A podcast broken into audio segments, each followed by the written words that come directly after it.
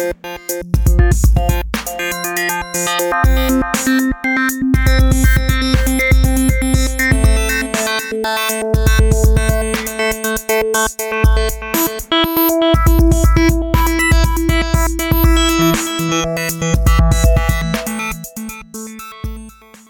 Hallo und herzlich willkommen zu einer neuen Folge des Filterblase Podcasts, Folge 21.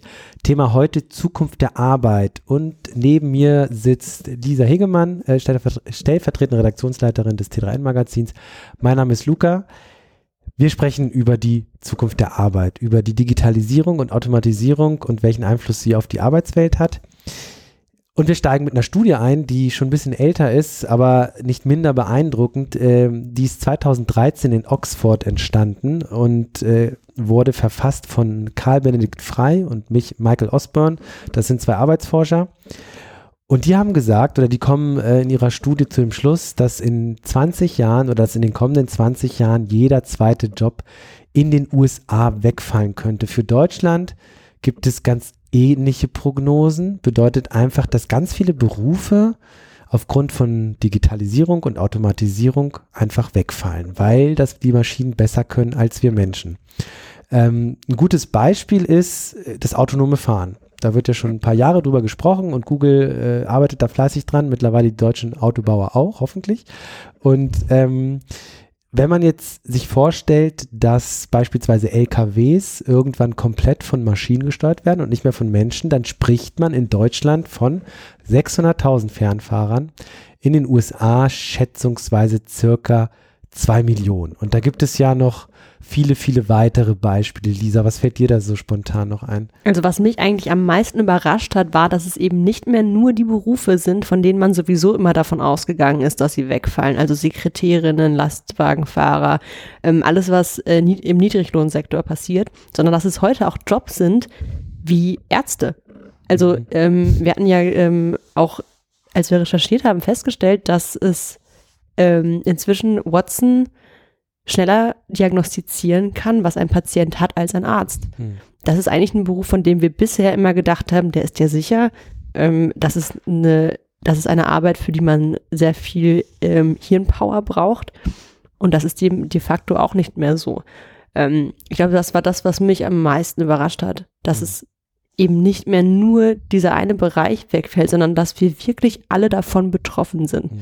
Dass irgendwann hier ein Roboter sitzen kann und unseren Podcast machen kann. Es gibt ja auch schon Roboterjournalisten, ja. die Texte schreiben beispielsweise. Also gerade so in dem Bereich, ähm, was weiß ich, Sportberichterstattung, wo es wirklich nur darum geht, ein Spiel ähm, äh, zu verschriftlichen, ähm, ist das, passiert das schon zum Teil, ja. Und es gibt, ich glaube, die Washington Post oder so, also in Amerika gibt es schon die eine oder andere Zeitung, die damit arbeiten.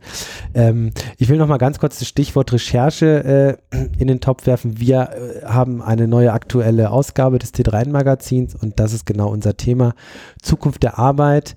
Wie wird sich diese Arbeitswelt wandeln und äh, wo können wir heute vielleicht schon sehen, wie eine solche neue Arbeitswelt aussieht? Da sprechen wir heute im Laufe des Podcasts drüber. Jetzt sind wir gerade an der Stelle Automatisierung. Wir haben viele, viele Jobs, die, die wegfallen können, aber ähm, wir haben gerade über LKWs gesprochen. Es gibt Roboterjournalismus, aber auch sowas wie in der Medizin. Übrigens, Watson ist das KI, also künstliche Intelligenzsystem von IBM, die wirklich ähm, es ähm, zum Teil schon in der Medizin eingesetzt werden, insofern als dass dort ähm, ganz viele Daten zusammenkommen. In der Medizin gibt es einfach unendlich viele Daten. Äh, und wenn man diese gut auswerten kann, erhöht sich die Wahrscheinlichkeit, dass man beispielsweise eine gute Diagnose ähm, durchführen kann. Äh, und das war ein Beispiel, was du genannt hast von einem ganz konkreten Fall, in der einer Frau, ähm, in dem eine Frau an einer Blutkrankheit erkrankt ist und die Ärzte einfach nicht wussten, was das war, weil das eine sehr seltene Krankheit ist. Und ähm, da wurde einfach mal dieses Watson-System, also das KI-System zur Hilfe genommen. Da wurden ganz, ganz viele Daten durchgeschickt und siehe da, äh, Watson hat dann eine Diagnose stellen können, die dann tatsächlich sogar zutraf. Ähm, es gibt auch künstliche Intelligenz, die schon in Versicherungen ähm, Daten und äh, Massen von Akten bearbeiten. Also ich glaube, all da, wo viele Daten anfallen, wo es darum geht, äh, Daten zu analysieren und daraus etwas abzuleiten, ist eigentlich ein Paradebeispiel für Jobs, die vermutlich in 10, 15 Jahren nicht mehr von Menschen gemacht werden. Aber es gibt sicherlich Bereiche, wo wir Menschen den Maschinen noch überlegen sind. Und das wird vermutlich auch lange so bleiben. Der Karl Benedikt Frei, von dem auch die Studie ist, die ich vorhin zitiert habe, nennt da drei Bereiche. Das ist ganz interessant. Einmal die kreativen Berufe.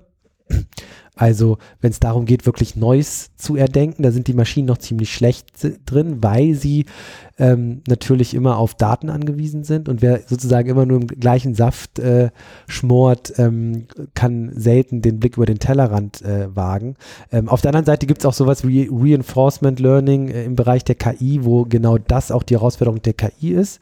Also klassisches Beispiel, ein Roboter soll von äh, Punkt A zu Punkt B gehen und das Terrain ist äh, geländig oder hat Hügel oder äh, ein Hindernis, so dass die KI dann nachdenken muss, spontan, ähm, ohne vorgegebene Daten, äh, was es tun kann. Also das gibt es zwar schon, aber generell kann man, glaube ich, sagen, dass der Bereich schon noch so eine Expertise des Menschen ist. Der zweite Punkt sind äh, Berufe, die eine soziale Intelligenz erfordern. Also vor allen Dingen soziale Berufe auch, Pflege, aber Bildung auch, aber auch weitergehend sowas wie Öffentlichkeitsarbeit, also wo es darum geht, sich in eine Situation hineinzuversetzen, die noch viele, viele weitere Faktoren äh, ähm, berücksichtigen muss, als in einer Datenbank gespeichert sind. Ähm, und als dritten Punkt nennt er Arbeiten in unstrukturierten Umgebungen. Es geht auch so ein bisschen in die Richtung. Ähm, als Beispiel nennt er da einen Chirurgen, der natürlich auch äh, spontan sozusagen reagieren muss und je nachdem, was gerade passiert, eine Arterie platzt oder was auch immer, äh, da äh, sehr spontan ähm, äh, handeln und agieren muss. Ähm, wie siehst du denn das, Lisa? Also ähm, ich habe immer bisher gedacht, so, naja, unsere Jobs sind relativ sicher. Wir haben, ja, haben ja grade, wir haben ja studiert. Ähm, wir haben gerade über Roboterjournalismus gesprochen. Auch das ist sicherlich noch weit weg, bevor das wirklich flächendeckend irgendwie zum Einsatz kommt. Aber wie, wie siehst du das? Was, wo sind wir denn wirklich noch der Maschine überlegen, wenn wir jetzt ein bisschen auf diese drei Fälle schauen? Ich glaube, Kreativität ist ein ganz wichtiger Bereich, weil wir da, das ist nichts, was du planst. Das sind nicht Daten, die du auswertest und dann hast du einen kreativen Prozess, sondern das ist eigentlich immer ähm, irgendwas, was spontan kommt. Und das versuchen wir ja eigentlich auch ähm, durch verschiedene Prozesse zu steuern. Dieses, es kommt eben nicht geplant. Es, wir setzen uns eben nicht hin und überlegen uns mal eben drei Themen für irgendwas, sondern es kommt, wenn du Kaffee trinken gehst oder wenn du, ähm, keine Ahnung, eine Bootstour machst oder im Urlaub bist, was auch mhm. immer. Und ich glaube, das ist wirklich ein Prozess, den man in KI gar nicht so gut abbilden kann. Mhm. Ich weiß gar nicht, ob man den überhaupt jemals abbilden kann, weil da ja auch Prozesse im Gehirn ähm, vorgehen, die wir noch gar nicht verstehen. Mhm. Ähm, was ich schon glaube, ist, dass selbst Sachen, äh, dass selbst Arbeiten in unstrukturierten Be Umgebungen irgendwann wegfallen, weil auch der Chirurg, ähm, es gibt ja heute schon irgendwie ähm, Beispiele, wie, wie man versucht, Roboter einzusetzen und dass sie teilweise schon genauer sind, als wir das jemals sein könnten. Mhm. Ähm, aber die Frage ist natürlich, wie lange ist das noch? Wie lange können wir uns dann noch so sicher sein? Das ist das was ich überhaupt nicht einschätzen mhm. kann. Ich finde, ähm, 20 Jahre kommt mir schon echt kurz vor. Andererseits hätten das wahrscheinlich Leute vor 20 Jahren auch über die, dieses Internet gesagt. Ja, das, das, das mag sein. Ähm, ähm. Ich, also für mich ist das echt immer so ein, schwierig greifbares Thema, weil ich habe, ich hätte auch nicht gedacht, dass mein Job mal jemanden anders machen kann. Weil ich denke, ich gehe ja raus, ich rede mit Menschen, das kann doch nicht ein PC machen, aber vielleicht kann das irgendwann ein Computer machen, eine künstliche Intelligenz. Ja, also wenn man in Richtung Sprachsteuerung schaut, ist das, ähm, und die Fortschritte, die in den letzten Jahren dort gemacht wurden, ist das ja schon, schon ganz erstaunlich, ne? Also, ähm, aber ähm, wenn wir jetzt ähm, da gar nicht so tief einsteigen, sondern einfach das mal hinnehmen. Also lass uns mal einfach davon ausgehen, dass diese Forscher recht haben. Ja, also dass ob es jetzt in 10, 15, 20 oder 30 Jahren soweit ist, äh, das, das mag in den Sternen mhm. liegen und sicherlich auch noch die ein oder anderen Faktoren haben, aber dass eben Maschinen große Teile unserer Arbeit ähm, äh, verrichten werden, ähm, kann man von ausgehen. Und was bedeutet das dann für unsere Arbeitsgesellschaft, die ja noch so strukturiert ist, dass wir in der Regel ähm, so, so ein bisschen aus dem letzten Jahrhundert, also Man steht morgens auf, man geht zur Arbeit, ist, äh, man macht Mittagspause, dann fährt man nach Hause, ähm, macht halt Feierabend und man hat so diesen Trott von, von, von, von morgens aufstehen zur Arbeit, abends nach Hause gehen. Ähm, das, das macht ja auch was mit der kulturellen Identität eines Menschen. Also das Arbeit ist ja nach wie vor ein extrem wichtiger Faktor für, für, für das Selbstbewusstsein und generell für die Art und Weise, wie, wie man sich definiert. Wir hatten das oftmals ähm, äh, in der Diskussion, als wir den, das Magazin vorbereitet haben. Ähm, das ist oftmals, also die eine Frage ist die, die man sich stellt, wenn man sich zum ersten Mal begegnet. Ne, die erste Frage ist, wie heißt du? Oder wer bist du denn und was machst du? Ja. Und was machst du heißt immer, was arbeitest du? Also da würde ja niemals jemand auf die Idee kommen zu sagen, auf was machst du? Ähm, ja, ich sitze hier gerade und trinke Kaffee. Oder ähm, eigentlich am allerliebsten äh, male ich äh, Ölgemälde. Oder am allerliebsten ähm, spiele ich Fußball mit meinem, mit meinem Sohn im Garten. Ne? Das kommt ja nicht, sondern es kommt natürlich immer sofort, was ich beruflich mache. Ja, also ich bin Webdesigner bei, keine Ahnung, bei irgendeiner renommierten Agentur. Ich bin Projektleiter, ich bin ähm, IT-Administrator. Das ist halt immer ähm, die Antwort. Und ähm, das zeigt ja auch, wie wichtig Arbeit in unserer Gesellschaft ist, aber wie wichtig Arbeit auch auf so einer individuellen Ebene ist. Das sehe ich auch so. Also ähm, ich glaube, das ist, äh, Sigmund Freund hat ja mal gesagt, ähm, Arbeit und Liebe sind die beiden Pfeiler des Lebens. Wenn man das äh, als Grundlage nimmt, dann muss man schon sagen, dass man sich fragen muss, was ersetzt diesen Pfeiler Arbeit, wenn wir, wenn er eben nicht mehr Arbeit ist, ähm, wenn wir machen können, was wir wollen im Prinzip. Weil im Prinzip, wenn wir, wir reden jetzt die ganze Zeit darüber, ähm, der Job wird automatisiert, der Job wird automatisiert. Im Prinzip bedeutet das, wir könnten alle in ein paar Jahren, in 20 Jahren laut Prognosen arbeitslos sein. Oder das, was wir heute arbeitslos nennen. Wenn das aber der Normalzustand ist, was ist es dann und was machen wir dann? Das ist für mich irgendwie die Frage, äh, die ich am schwersten greifbar finde. Weil ich glaube, wir machen heute schon sehr viel von dem, was wir machen wollen. Also wir stellen uns ja auch bei der Berufssuche ähm, die Frage, was macht mir Spaß, was erfüllt mich die nächsten 40 Jahre? Aber ich weiß nicht, also ob das, ob die Antwort genauso lautet, wenn ich mir nicht mehr darüber Gedanken machen muss, wie viel verdiene ich damit? Ähm, wo mache ich das? In welchem, in, gibt es irgendwie einen Job in meiner Umgebung, der genau das abbildet? Gibt es einen mhm. Arbeitgeber? Mhm. Da spielen schon viele Fragen rein, finde mhm. ich. Wir haben, also, wir haben lapidar im Vorgespräch schon überlegt, was würden wir eigentlich machen, wenn wir nicht morgens aufstehen müssten und halt den ökonomischen Druck hätten, ähm, arbeiten zu gehen. Ja, und das ist ja auch so ein bisschen die Frage, die wir stellen was passiert eigentlich, wenn wir ökonomisch keinen, nicht den Zwang hätten, arbeiten gehen zu müssen, weil wir abgesichert sind? Und da gibt's ja auch äh, Vorschläge, gerade aus der, aus der, aus der Tech-Branche, wie man eigentlich ähm, das diese Entwicklung sozial abfedern kann. Also man könnte es ja auch als neue soziale Frage hinstellen. Also die SPD hat, ist so groß geworden, zu, hat diese soziale Frage damals gestellt, Ende des 19. Jahrhunderts, ähm, und hat ja auch viel erreicht politisch beispielsweise, ja. Also ähm, müsste, man müsste sie diese Frage neu stellen. Also wie gehen wir denn jetzt mit, ähm, wie gehen wir denn jetzt damit um in Zukunft? Und ähm, ich möchte noch einen kleinen Exkurs machen, bevor wir dann weiter auf die Frage eingehen und so Dinge wie zumindest kurz ansprechen, bedingungsloses Grundeinkommen oder wie, wie man diese Umverteilung hinbekommen könnte. Ähm, und zwar ist es ja nicht nur so, dass ähm, unsere Arbeit wegfällt, weil sie Maschinen besser machen können, sondern es gibt auch eine ökonomische Entwicklung.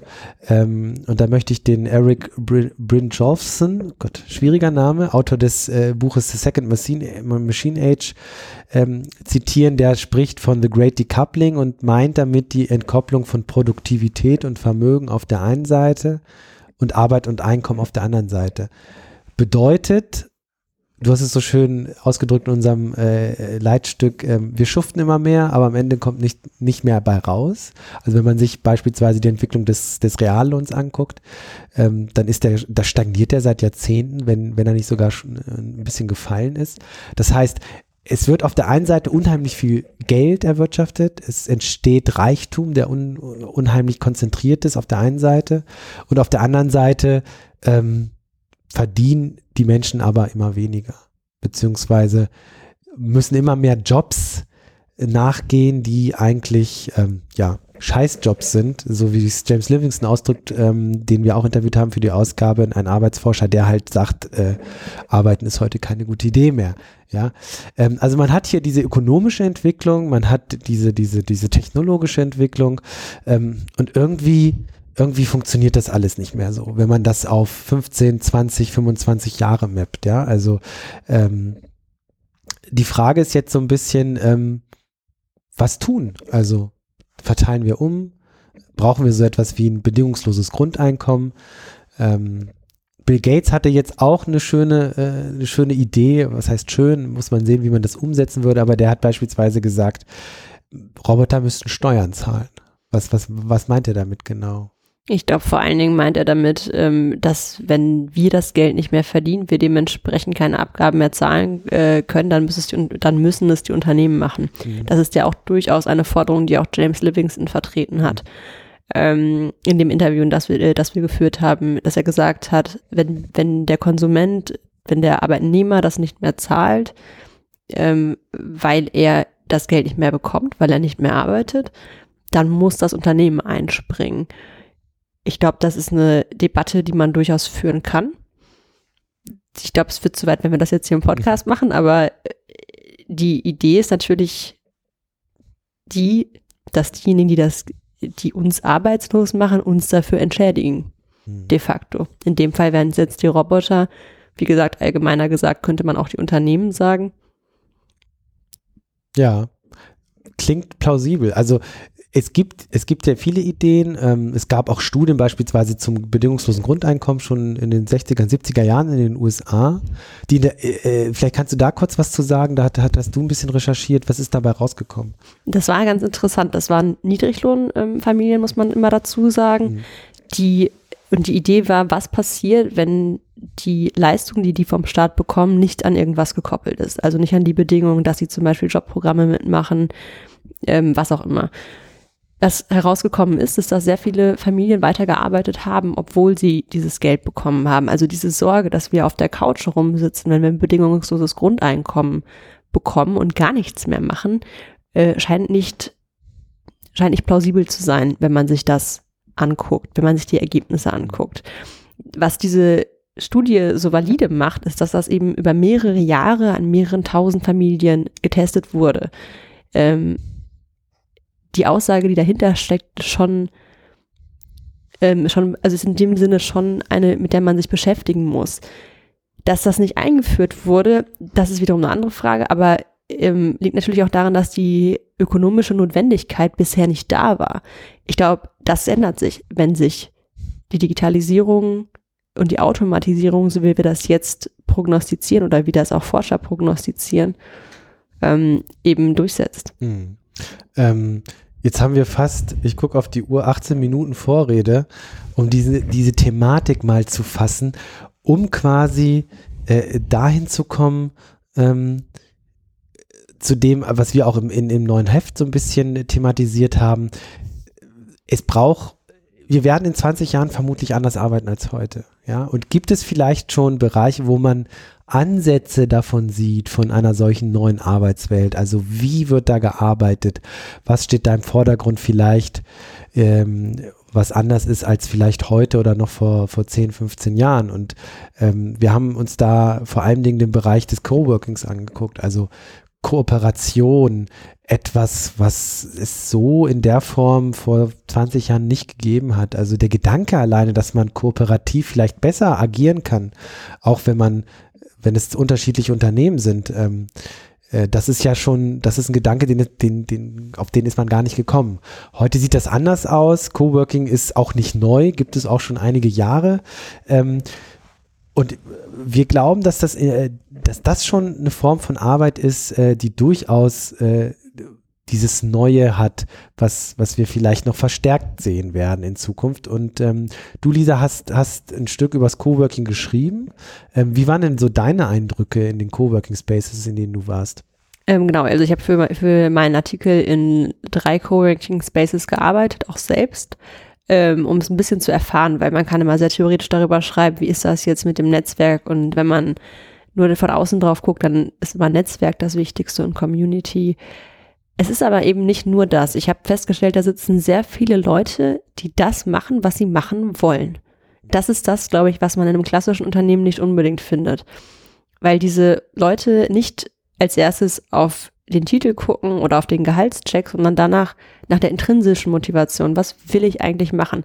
Das klingt jetzt voll romantisch, aber das war wirklich das, was mir alle Leute, die da saßen, gesagt haben. Und ich habe mit einigen gesprochen. Es war immer, ich bin gerade in der Phase, ich gucke gerade, was ich als nächstes mache, ich gucke gerade, ob ich noch ein Startup gründe. Ähm, ich habe mich vor drei Jahren als Designer selbstständig gemacht. Und dieser, dieser Aspekt, der hat mich fast am meisten überrascht, dass mhm. es nicht so sehr, also ich glaube, es geht sehr viel ums Netzwerk und sehr viel um die Community, wie du schon sagtest, das Kollaborative daran, aber eben auch, dass da Leute sitzen, die das machen, was sie wollen. Mhm. Das fand ich mit am spannendsten eigentlich.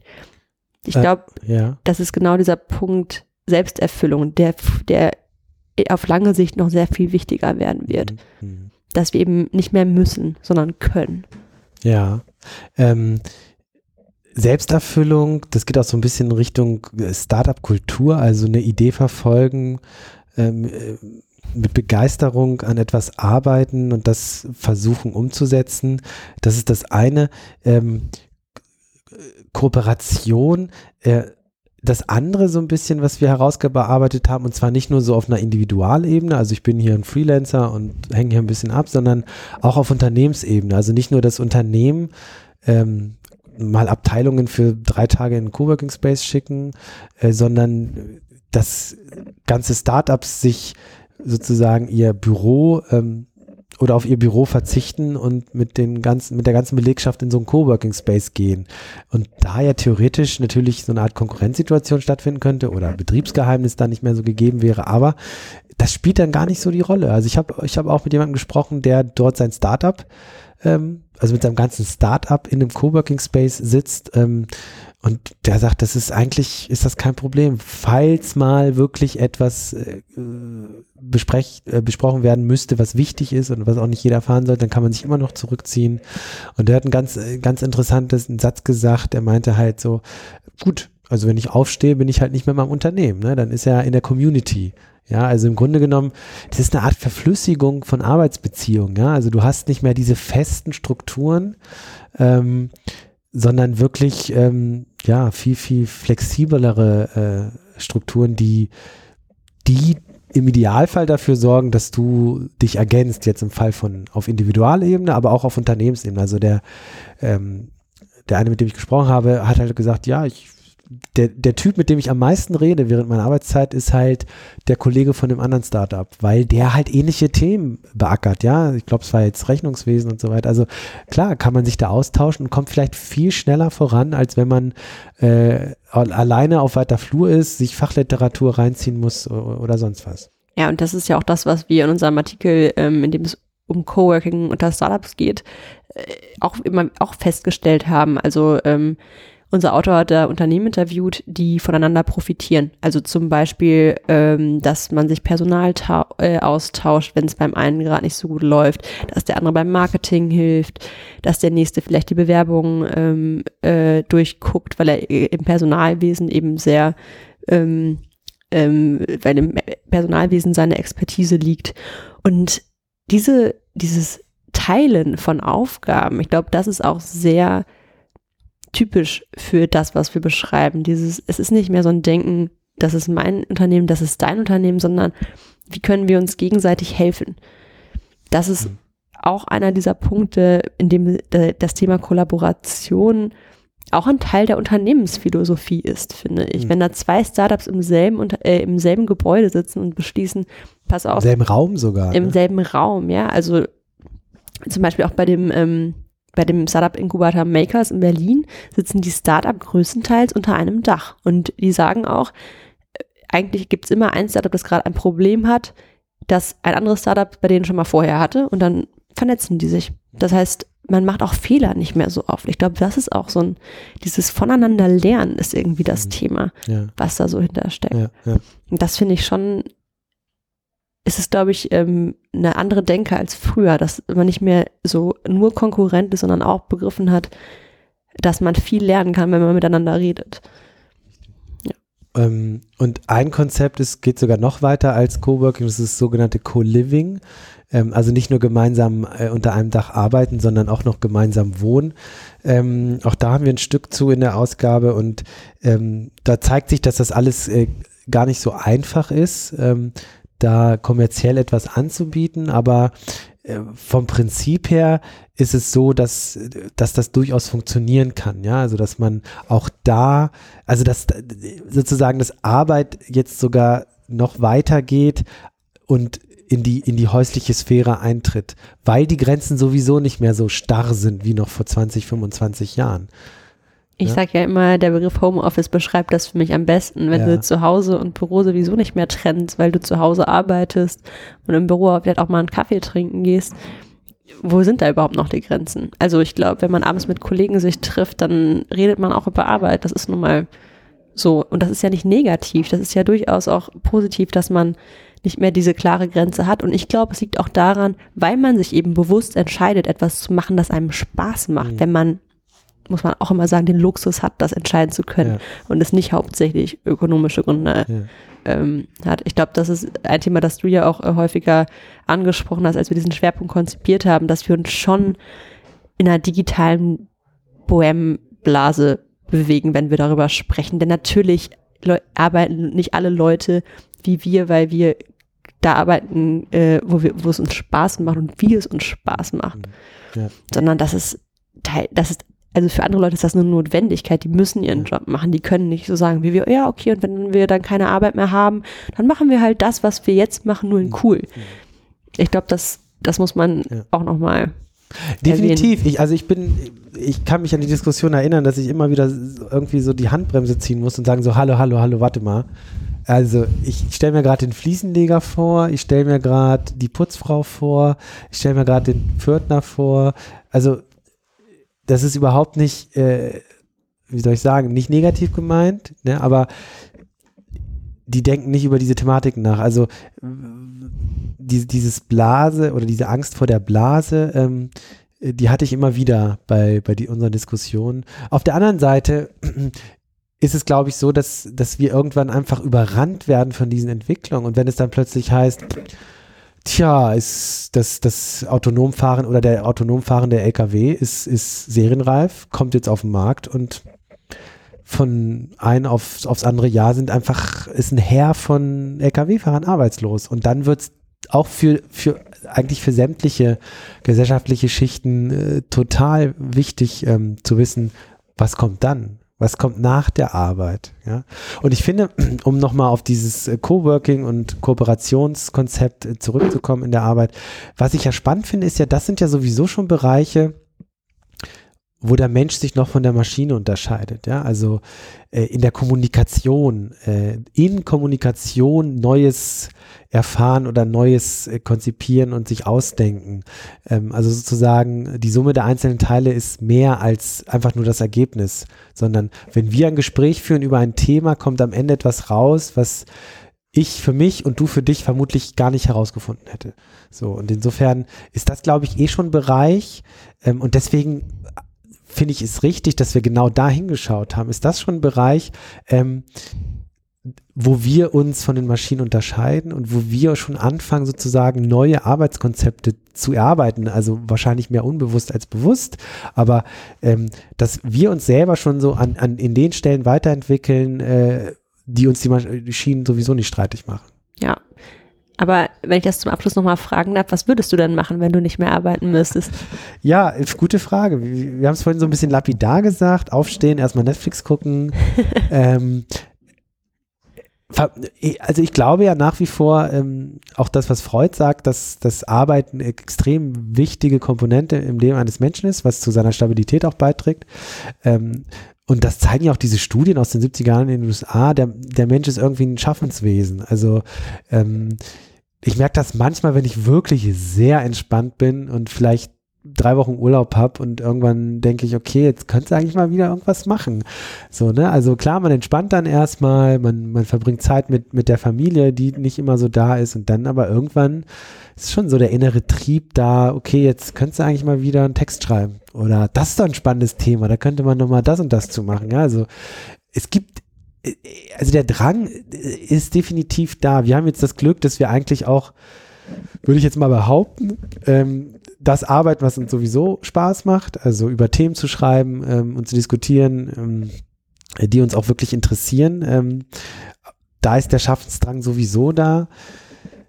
Wie ist es bei dir? Was würdest du machen? Also ich würde erstmal ausschlafen, das ist klar. Ich, wir hatten vorhin, äh, jetzt verweisen wir ständig auf vorhin, aber wir hatten vorhin auch tatsächlich das Gespräch, dass dieses Wetter gerade so grausig ist und dass wir eigentlich den ganzen Tag nur schlafen können. Und also ich würde, glaube ich, erstmal bis halb neun pennen und ähm, dann würde ich erstmal so langsam mir einen Kaffee machen. Und also ich glaube, ich würde meinen mein, mein Tag so nach hinten verlagern. Wobei ich Kinder habe, das bedeutet, pff, zu weit nach hinten geht es auch nicht, weil die gehen irgendwann ins Bett und dann kommt schon wieder der Stress. Aber was würdest du denn machen? Also definitiv viel Netflix gucken, das Ja. ist, das stelle ich immer wieder fest. Ähm, ich hoffe, dass ich irgendwie auch so einen Drang hätte, mich weiterzubilden. Also ich habe das jetzt sehr oft, dass ich irgendwie auch abseits der Arbeit denke, ich würde gerne noch mal in den Bereich äh, reingucken oder ich würde gerne noch mal das ausprobieren. Und bisher ist man schon so ein bisschen festgelegt auf das, was man sich jetzt, für das man sich beruflich entschieden hat. Ich glaube, das würde ich gerne noch mal machen. Ein bisschen mehr überall reingucken, Mhm. mich in Dingen ausprobieren, die noch nicht so meine Expertise sind. Ähm, Ich sage als Beispiel immer Programmieren. Das wäre äh, der Klassiker, glaube ich. Ähm, aber auch zum Beispiel eine Sprache lernen oder so. Ähm, da könnte ich mir auch sehr viel vorstellen. Und ich glaube, am Ende würde ich wahrscheinlich trotzdem immer noch ziemlich viel schreiben, auch wenn das nicht mehr der Hauptberuf wäre. Ja. Und einfach mehr lesen. Mehr lesen. Also so. Mehr Podcasts hören. Mehr Podcasts hören. Also das finde ich sowieso, ich meine, das Internet hat es geschafft, uns ein Überangebot an, an, an Beschäftigung ähm, zur Verfügung zu stellen. Nicht nur das, sondern ähm, also es ploppt nicht, es ploppen irgendwie jeden Tag drei Texte oder Bücher oder Podcasts auf, die ich hören will. Und das, da kommt man einfach nicht zu. Insofern, ich glaube, Tätigkeiten, Be Beschäftigung gibt es halt genug. Das, das wird nie das Problem sein. Ähm, problematischer und ähm, vielleicht können wir das nochmal kurz am Ende diskutieren, ist wirklich die Frage, ähm, was muss passieren, bis solche Dinge wirklich dann, ähm, ja, also durchgesetzt werden, politisch entschieden werden, so ein bedingungsloses Grundeinkommen, eine Robotersteuer, also muss erstmal einmal der große Aufschrau passieren, muss es zu der großen Krise kommen, bis, bis wirklich so etwas mal ähm, angegangen wird oder so soll man einfach so ein bisschen der Geschichte vertrauen und, und, und einfach glauben, na gut, die ökonomischen Bedingungen werden schon das, äh, dazu beitragen, dass irgendwann gehandelt werden muss. Mhm. Ich glaube, also viele, es gibt ja die einen Forscher, die sagen, jeder zweite Job fällt weg und es gibt andere, die sagen, ja, aber es entstehen auch ganz viele neue. Ich kann mich da gar nicht so genau positionieren, weil ich habe das nicht recherchiert. Ich glaube, wenn das eine passiert, dass ganz viele neue entstehen, wird es auch nicht so sein, dass alle arbeitslos werden. Und aber wenn das passiert, wenn das Szenario, was wir jetzt hier besprochen haben, passiert, wenn sich das durchsetzt, dann wird, dann werden Leute auf die Straße gehen. Wenn da plötzlich 600.000 Lkw-Fahrer ohne Job sind, werden Leute auf die Straße gehen. Das wird ja dann auch nicht nur Lkw-Fahrer betreffen, sondern auch Taxifahrer, Chauffeure, alles, alle, die in irgendeiner Form ein Auto fahren, sobald sich das autonome Fahren durchsetzt. Und ich glaube, spätestens dann wird der politische Druck so groß, dass man sich mit dem Thema beschäftigen muss. Im besten Fall ist es natürlich so, dass die Politik sich jetzt schon damit beschäftigt, was in fünf Jahren Mhm. passiert und nicht erst, was in 20 Jahren passiert. Weil ich glaube, dass die, die Themen, über die wir jetzt gesprochen haben, sind noch sehr in der Zukunft, aber es wird auch in fünf Jahren wird es schon Bereiche geben, die einfach wegfallen. Man denke jetzt nur mal an die Fabriken ähm, in China, in denen schon heute Roboter eingesetzt werden. Das sind heute die klassischen Lagerarbeiter. Wenn man diesen Gedanken konsequent zu Ende denkt, dann gibt es die wahrscheinlich in ein paar Jahren schlicht nicht mehr, weil die Motorik immer besser wird. Wofür jetzt noch der Mensch gebraucht wird, dafür wird, dafür wird er vielleicht irgendwann nicht mehr gebraucht. Und ich glaube, das muss man sich, und das muss sich vor allen Dingen auch die Politik vor Augen führen. Aber ich, also ich glaube, wie immer werden sie darauf warten, bis der Worst Case eingetreten ist und dann ähm, reagieren. Ja, vermutlich. Also es wird ja nie, also es werden ja nicht auf, von einem Tag auf den anderen 600.000 Menschen arbeitslos. Ich, ich denke, das sind Prozesse ähm, und es wird aber trotzdem dauern, bis, bis da was passiert politisch, weil Ich glaube, Bisher es abs- Ich glaube, es ist noch zu es abstrakt. ist zu abstrakt, ja. wenn es konkreter wird, wenn wirklich die ersten 1000 ähm, Lkw-Fahrer ihren Job verlieren, Ähm, Entschuldigung an die LKW-Fahrer, dass sie jetzt das Beispiel sein müssen, aber es ist halt so.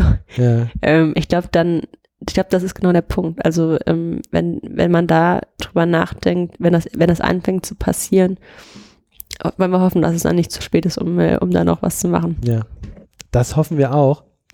Äh, in diesem Sinne, wir sind durch, würde ich sagen, und wir hören uns nächste Woche wieder. Danke, tschüss.